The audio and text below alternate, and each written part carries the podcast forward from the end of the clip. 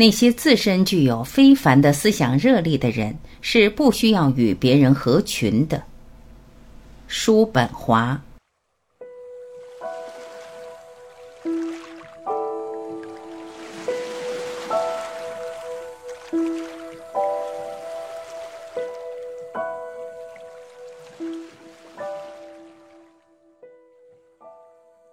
谁要是不热爱独处，那他也就是不热爱自由；谁要是不热爱独处，那他也就是无法享受自己的思想。我们承受所有的不幸，皆源于我们无法忍受独处。叔本华，就像俄罗斯的兽角乐器需要凑在一起才能吹奏音乐，思想丰富之人。就像是独自演奏的一架钢琴，本身就是小型乐队。一个完整典型的人是一个独立的统一体，而不是人的统一体其中的一小部分。因此，这个人的自身也就是充足完备的。在这种意义上，我们可以把平庸之辈比之于那些俄罗斯兽脚乐器，每只兽脚只能发出一个单音。把所需的兽脚恰当的凑在一起，才能吹奏音乐。大众的精神和气质单调而乏味，恰似那些只能发出单音的兽脚乐器。确实，不少人毕生只有某种一成不变的见解，除此之外，就再也没有能力产生其他的念头和思想了。由此不但解释清楚为什么这些人是那样的无聊。同时也说明了他们何以如此热衷于与人交往，尤其喜欢成群结队的活动，这就是人类的群居特性。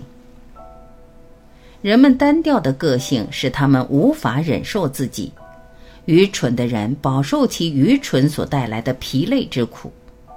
人们只有在凑到一块儿联合起来的时候，才能有所作为。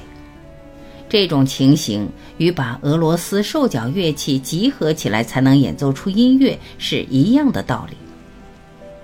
但是，一个有丰富思想头脑的人，却可以跟一个能单独演奏音乐的乐手相比，或者我们可以把它比喻为一架钢琴。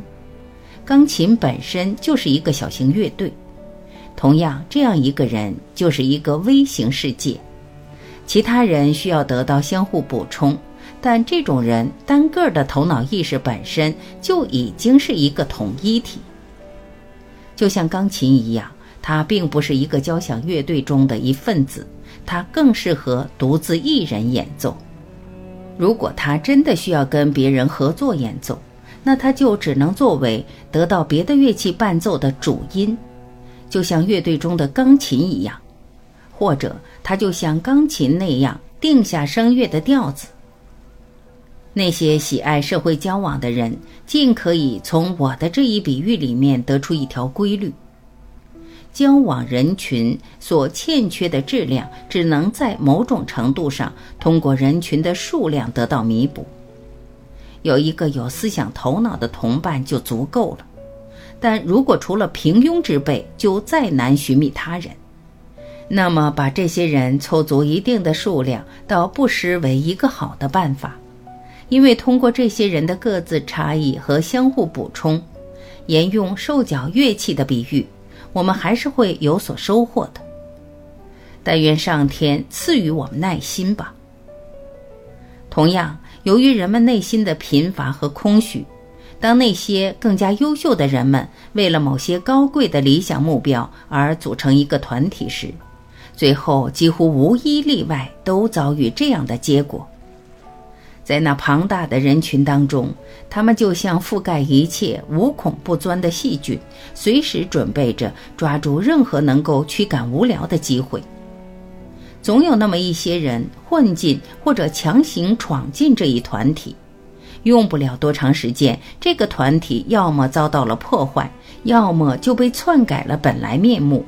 与组成这一团体的初衷背道而驰。除此之外，人的群居生活可被视为人与人相互之间的精神取暖，这类似于人们在寒冷的天气拥挤在一起以身体取暖。不过，自身具有非凡思想热力的人是不需要与别人拥挤在一块儿的。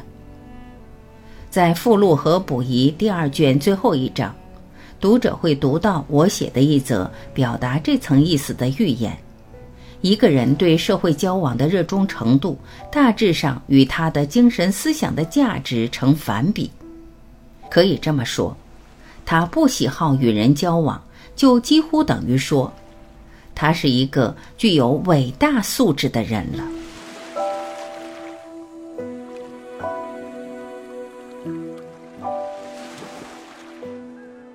感谢聆听，我是晚琪，再会。